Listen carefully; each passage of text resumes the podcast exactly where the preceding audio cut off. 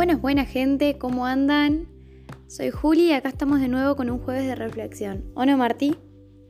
Hola a todos. Sí, como dijo Juli, hoy vamos a reflexionar acerca de las charlas de Roberto Pérez, la cual les recomendamos la semana anterior. ¿Se acuerdan?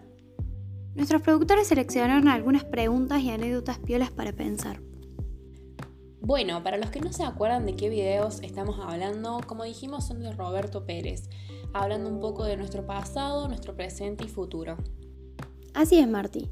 Bueno, nos parece importante poder empezar hablando un poco desde nuestro pasado, ¿no? Nuestra historia personal, invitándolos, invitándonos a nosotras a poder abrazar nuestro pasado y, sanar algunas heridas que, nos han hecho y, agradecer lo aprendido, ¿no? De estas heridas que a veces duelen está bueno sacarlo lo que nos sirve para crecer.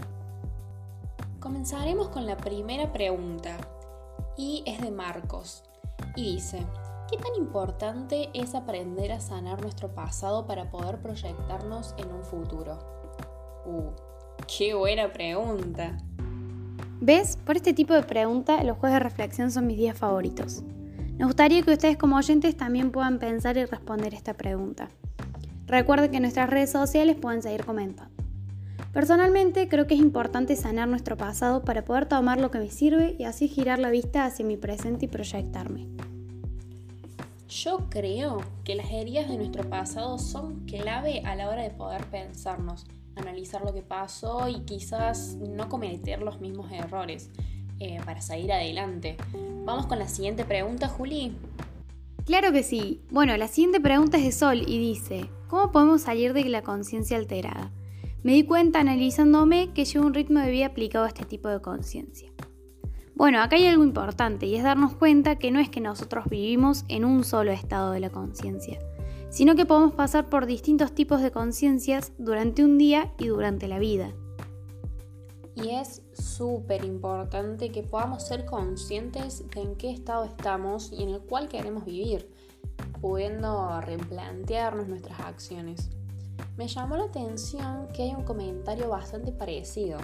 Es de Micaela, la cual ella habla que gracias al video se dio cuenta que en su relación de pareja ella vivía en un estado de conciencia alterada, viendo a su par como un competidor en vez de un compañero. Qué bueno que te hayas podido dar cuenta, Mika. Es un paso muy importante para poder dirigir nuestra vida. Y como dice Cami, que no hace falta ser viejo para ser sabio. Ella nos cuenta que encuentra la conciencia ampliada en su tía, que es una persona muy espiritual y que cree mucho en Dios. Dejó atrás la preocupación, reconoció su carencia y encontró un camino de solución. Tremendo. Nos cuenta que pudo encontrar en Jesús una mirada compasiva, esa sensación de tener a alguien que te mire y que en su mirada te vuelva belleza, tranquilidad, que te conozca y que te quiera tal cual sos. Una mirada de amor. ¿Y qué tema el amor? En esto podemos incluir el comentario de Victoria, que dice, ¿y qué pasa cuando el amor de amigos, es decir, el fileo, deja de ser mutuo? Me pasa con una amiga, en donde siento que soy yo la que siempre sostiene la relación, la que siempre busca el momento para charlar o estar. Uh, qué fuerte lo que decís, Vicky. ¿Qué piensas, Juli? Uf, la verdad que es un tema complicado. Pero yo creo que dejaría de ser un amor de amistad. Y ahí entra en juego hasta qué punto estoy dispuesto a dar. Y que no se vuelva una dependencia. Para mí también juega un lugar muy importante el amor a uno mismo, el eros. Y ahí anticipamos que el próximo jueves vamos a estar hablando del tema de amor propio. Es un tema complejo y largo, por eso lo vamos a dejar para la semana que viene. Y en nuestras redes les dejamos unas preguntas para que vayan reflexionando y vengamos más preparados para poder conversar toda la tarde. Bueno, y como para ir cerrando el programa de hoy, tenemos el último tema acerca del ideal y la misión de vida. Recibimos muchísimos mensajes y preguntas sobre el tema. Vamos a responder las más repetidas.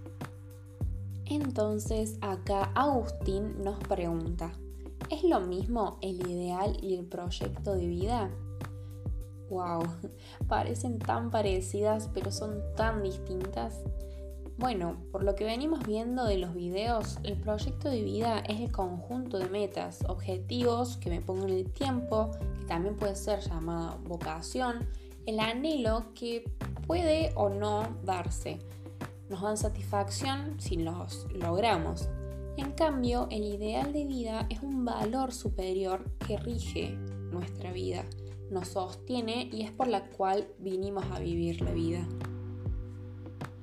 Acá Esteban nos, nos cuenta que le llamaron mucho la atención las frases apaguen las luces externas y enciendan las del interior.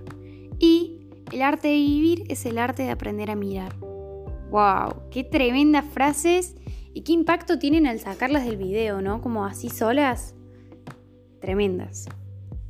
Y bueno, siguiendo esto, Juan, que es un profesor de formación cristiana, nos comparte que le llamó mucho la atención la frase de San Agustín que dice, enseñamos lo que sabemos, pero contagiamos lo que vivimos, ya que él, bueno, como profesor se plantea el vivir lo que va a enseñar y así poder contagiarlo. Bueno, la verdad que tremendo programa el de hoy, salieron temas muy fuertes y para reflexionar muy piolas, la verdad.